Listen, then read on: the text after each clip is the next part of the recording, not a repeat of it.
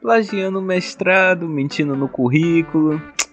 Gente como a gente. Quer dizer, eu nunca fiz isso.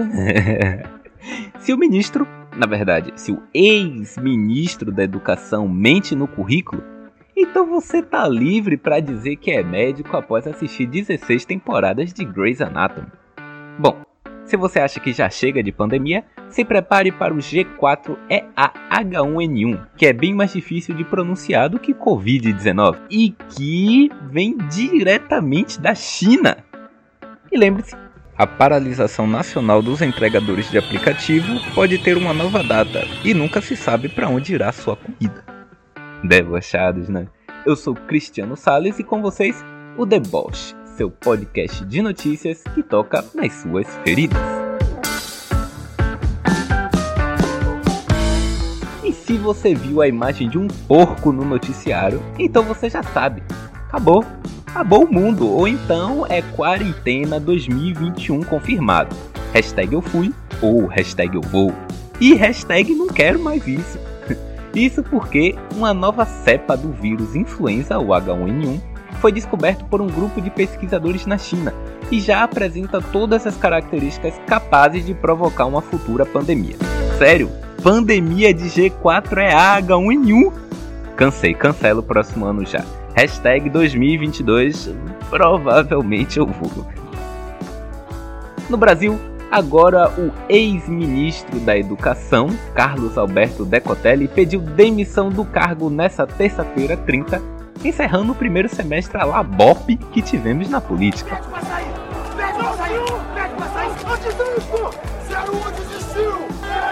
Permanecendo no cargo por incríveis cinco dias, já podemos chamá-lo de seu 05. Após polêmicas envolvendo seu currículo Lattes, Tendo apagado a citação do pós-doutorado na Alemanha, Decotelli aprendeu a lição, e é por isso que lá ainda consta na sua apresentação o título de atual ministro da Educação do Brasil. Boa, Decotelli. Na nossa cidade, o prefeito ACM Neto prorrogou agora por 7 days. Sete dias para quem não entendeu a referência de um chamado. O decreto das atividades econômicas em Salvador, isso significa que shoppings, bares, academias e outros permanecem fechados enquanto ele não apresenta o plano de retomada do comércio. Nos esportes, a Prefeitura do Rio de Janeiro tomou a decisão sagaz de autorizar a volta do público aos estádios de futebol a partir do dia 10 de julho.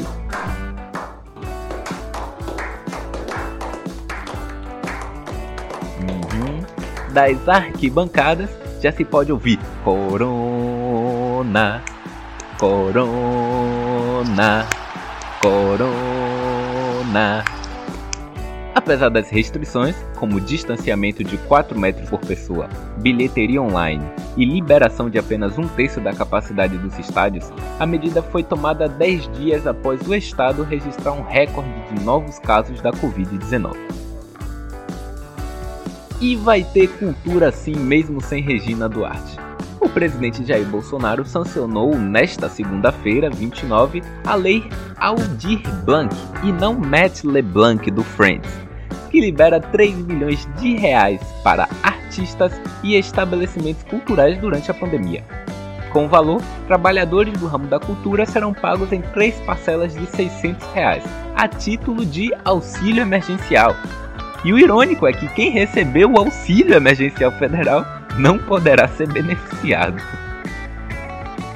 No mundo do cinema, o Oscar 2021 já divulgou as primeiras indicações a melhor filme.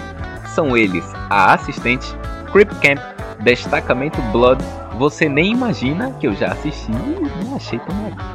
Lost Girl, Os Crimes de Long Island, Never Hardly Sometimes Always, isso é um filme só, Military Vibes e Trolls 2. Então já anota tudo para assistir e criticar a escolha no dia 25 de abril de 2021.